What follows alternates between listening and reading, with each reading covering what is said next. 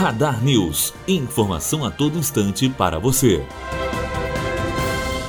O CNJ, Conselho Nacional de Justiça, deverá decidir hoje se permite ou proíbe o registro de união estável de mais de duas pessoas, chamada também de união poliefetiva. Bianca Oliveira, aluna do terceiro ano de jornalismo, direto para a Rádio Unifor.